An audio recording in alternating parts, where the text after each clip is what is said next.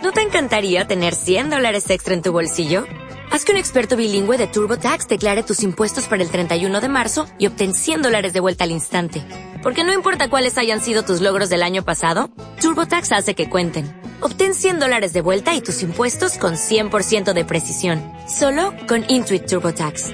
Debes declarar para el 31 de marzo. Crédito solo aplicable al costo de la presentación federal con TurboTax Full Service. Oferta sujeta a cambios o cancelación en cualquier momento.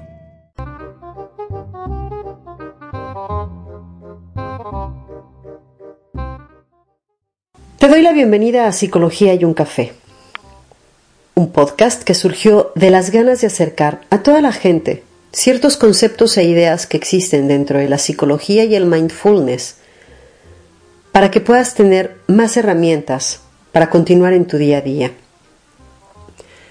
Yo soy Sandra Tamés, psicóloga social con estudios en tanatología y perspectiva de género.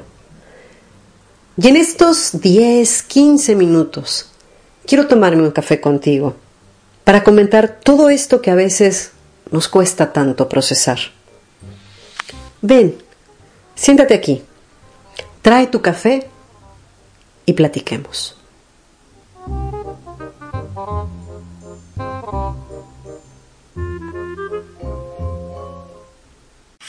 Hola nuevamente mi gente, hoy estoy aquí de regreso para platicar sobre un asunto por demás actual y difícil.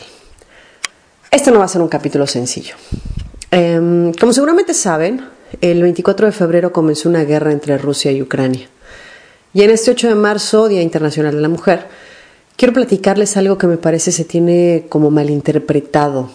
Y esto es el papel que la mujer termina representando dentro de la guerra.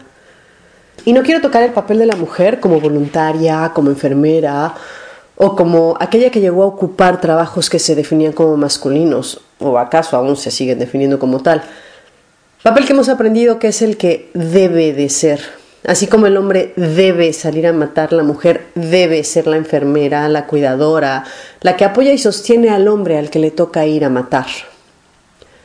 Y podría ser muy loable esto, sin embargo, la guerra la estipula un montón de gente que no se ensucia las manos, sino que manda a otros tantos a ser héroes, a morir y acaso vivir con consecuencias psicológicas que afectan más de lo que podemos imaginar. Y estas afectaciones también las terminan convirtiendo en heroicidad. Pero la realidad es muy distinta. Les voy a poner un ejemplo de esto. Hace poco, acá en España, el presidente algo dijo, no voy a entrar en detalles de lo que dijo ni nada, ni voy a entrar en detalles políticos, y las respuestas son las interesantes. Las respuestas recibidas en el Twitter, que si bien mencionaban el nombre del presidente, en realidad se dirigían a la hija de 15 años y decían, tan solo quedan cuatro años para poder follarme a la hija del presidente. A la hija del presidente hay que cogerla del pelo y colgarla en el techo como si fuera una lámpara, pero tiene unas tetas que hacen que te olvides. Voy a pasarle un video al presidente diciéndole me he follado a tu hija como tú te follaste a España por cuatro años. O este otro, que muestra un poco más el sentimiento de fondo. Cuando llegue a su hija a su casa, convertida en un cubo de semen, si no lo es ya, con novios y preñada por algún sudamericano, se le van a quitar las ganas de fomentar la inmigración. Con esto Quiero ejemplificar que el hombre está acostumbrado a usar a la mujer como objeto para defenderse de otro hombre. No son capaces de argumentar efectivamente sin involucrar a la mujer, que además consideran propiedad del hombre. ¿Cuántas veces no hemos escuchado, o acaso ustedes mismos no han dicho algo que involucre a la mamá, a la hermana, a la hija, a la esposa, para contestar algo, algún insulto que les hayan dirigido? ¿Cuántas veces no hablaron de la ex primera dama de México para atacar al expresidente? Y no importa de cuál esté hablando, se ha hecho con todas. Por generaciones hemos escuchado, y por repetición aprendido, a ver en el hombre a la verdadera víctima de un sistema patriarcal violento, ya que ellos son los que históricamente han ido a la guerra. Y eso me hace pensar que la gente no está verdaderamente enterada de lo que pasa a las mujeres en los conflictos bélicos. Las mujeres somos convertidas en el botín de todas las guerras desde que el mundo es mundo. ¿Cómo es esto? Bueno, hay declaraciones de mujeres que, ya siendo refugiadas, cuentan cómo los soldados del gobierno tenían permiso para saquear el lugar como parte de su salario y violar mujeres. Las mujeres son golpeadas, humilladas, detenidas durante días para divertirse con ellas en todas las formas inimaginables. Y sí, por supuesto, siendo violadas constante y multitudinariamente. Las mujeres no van a la guerra porque la guerra las encuentra. La mujer no está en una posición de poder para evitar o para encontrar otros caminos. Y cuando la guerra llega a la mujer, no solo viven asesinatos de seres queridos, de la familia o pérdidas materiales, tal como pueden sufrir los hombres también, sino que además se le agrega el sufrimiento que por género llega. Se convierte la mujer en un objeto donde los soldados pueden descargar su ira, violencia y odio. Tal como llegan a hacerlo descargando esos sentimientos en un objeto inanimado como la pared, una pushing bag, donde sea. A la mujer la vuelven este objeto inanimado y ya queda lejos de buscar un placer sexual, pues en muchas ocasiones la violación se hace con objetos, palos, lo que sea, lo que tengan a mano, y la cosificación de la mujer se demuestra en esta realidad donde el hombre piensa que su contrario se va a sentir humillado, pues su mujer, su posesión, como su casa, su sembradío, lo que sea, ha sido destruida. Y no pensemos que esto solo lo hacen los que llegan a invadir un lugar. Lo hacen también todos estos que son considerados los buenos, los que primero fueron invadidos y luego se encuentran con mujeres del enemigo. Se ha sabido también de comisiones en misiones de paz que en la República Centroafricana cometieron violaciones, soldados de la ONU que abusaron sexualmente de más de 100 mujeres y niñas. Y yo, de primera mano, sé de mujeres, esposas de militares, que fueron violadas por miembros del Ejército Zapatista de Liberación Nacional en Chiapas. Y les puedo hablar de muchos más. Por ejemplo, las mujeres alemanas violadas por soldados soviéticos, esclavas sexuales al servicio del ejército japonés durante la Segunda Guerra Mundial, las decenas de miles de mujeres violadas en la masacre de Naking en 1937. La partición de India y Pakistán dejó unas 70.000 mujeres víctimas de violencia sexual, así como entre unas 200.000 y 400.000 en la creación de Bangladesh en 1971. El genocidio de Ruanda, también estuvo plagado de violaciones. La guerra de Bosnia fue un escenario bélico donde la utilización sistemática de la violencia sexual se convirtió en instrumento integral de la limpieza étnica. Y si crees que eso fue antes, bueno, hablemos de conflictos más actuales. Tenemos el claro ejemplo del Congo, donde una población mayoritariamente femenina se ve sometida sin tregua a la violencia sexual. El mismo gobierno congolés registró 15.352 incidentes de violencia sexual y por motivos de género durante 2013. En Líbano encontramos testimonios de algunas mujeres que declaran haber sido violadas, así como en Nigeria con el grupo islamista Boko Haram, o en Sudán del Sur, en Yemen, en Irak, en Afganistán, Somalia, Malí y un largo etcétera. Colombia puso fin al conflicto de la guerrilla de las FARC pero aún así los grupos armados y las organizaciones criminales continúan peleando territorios y la violencia hacia la mujer se convierte en arma recurrente. Desplazamientos, desapariciones, forzamientos sexuales. Y sí, lo mismo sucede en México. Cambiando el rumbo hacia Asia, nos encontramos con el conflicto del ejército de Myanmar y la minoría Rohingya. Espero haberlo pronunciado bien que ha propiciado el mayor campo de refugiados del mundo en el territorio de Bangladesh. El ejército ha sido acusado numerosas veces de ejercer una gran violencia sexual contra las mujeres de la minoría musulmana. Ahora vamos a Siria, donde la violencia sexual se ha convertido en una de las esencias del conflicto.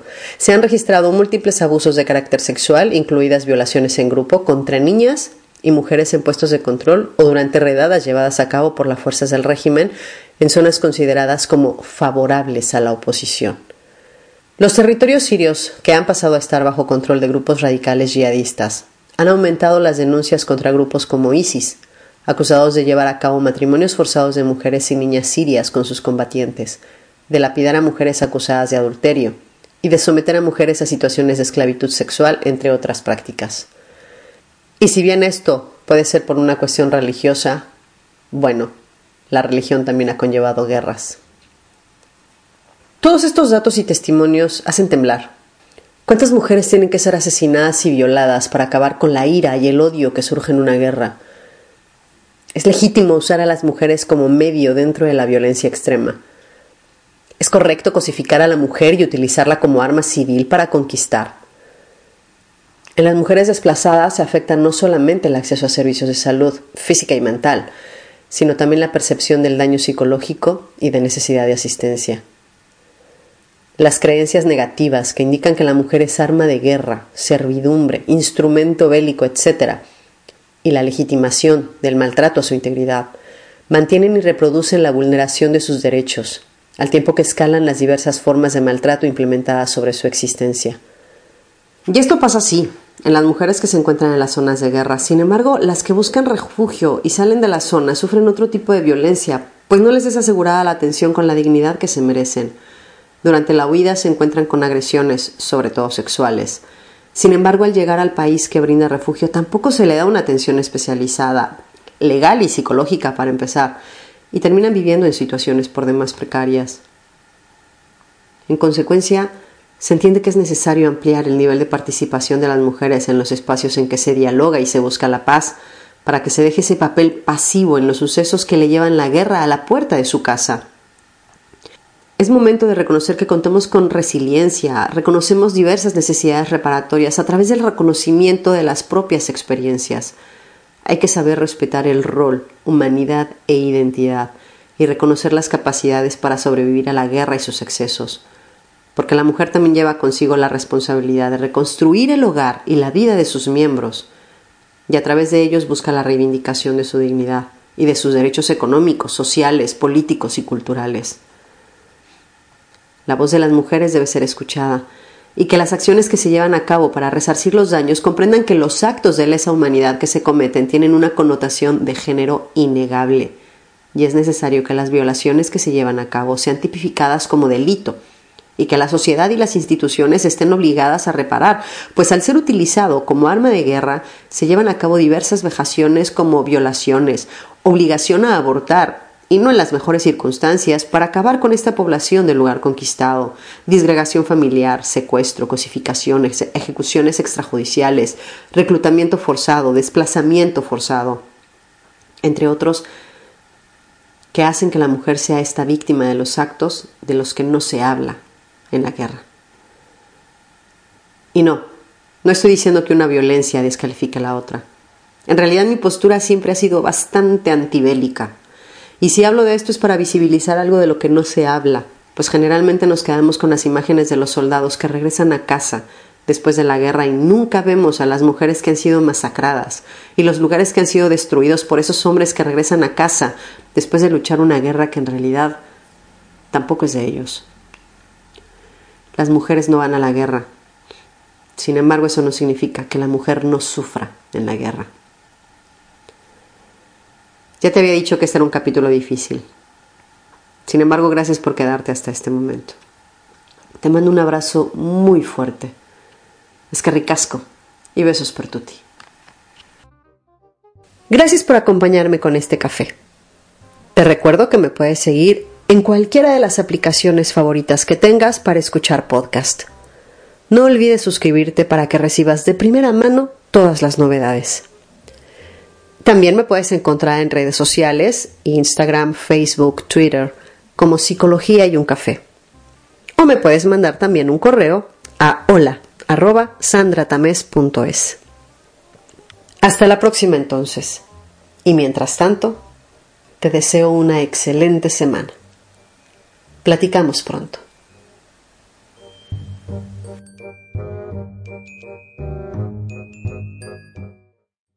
As a new Western Union customer, you can enjoy a $0 transfer fee on your first international online money transfer. Send money to your family and friends back home the fast, easy, and reliable way. Visit westernunion.com or download our app today to get started, and your first transfer fee is on us. FX gains apply, not available for credit cards and transfers to Cuba. Services offered by Western Union Financial Services Inc. and MLS 906983 or Western Union International Services LLC and MLS 906985.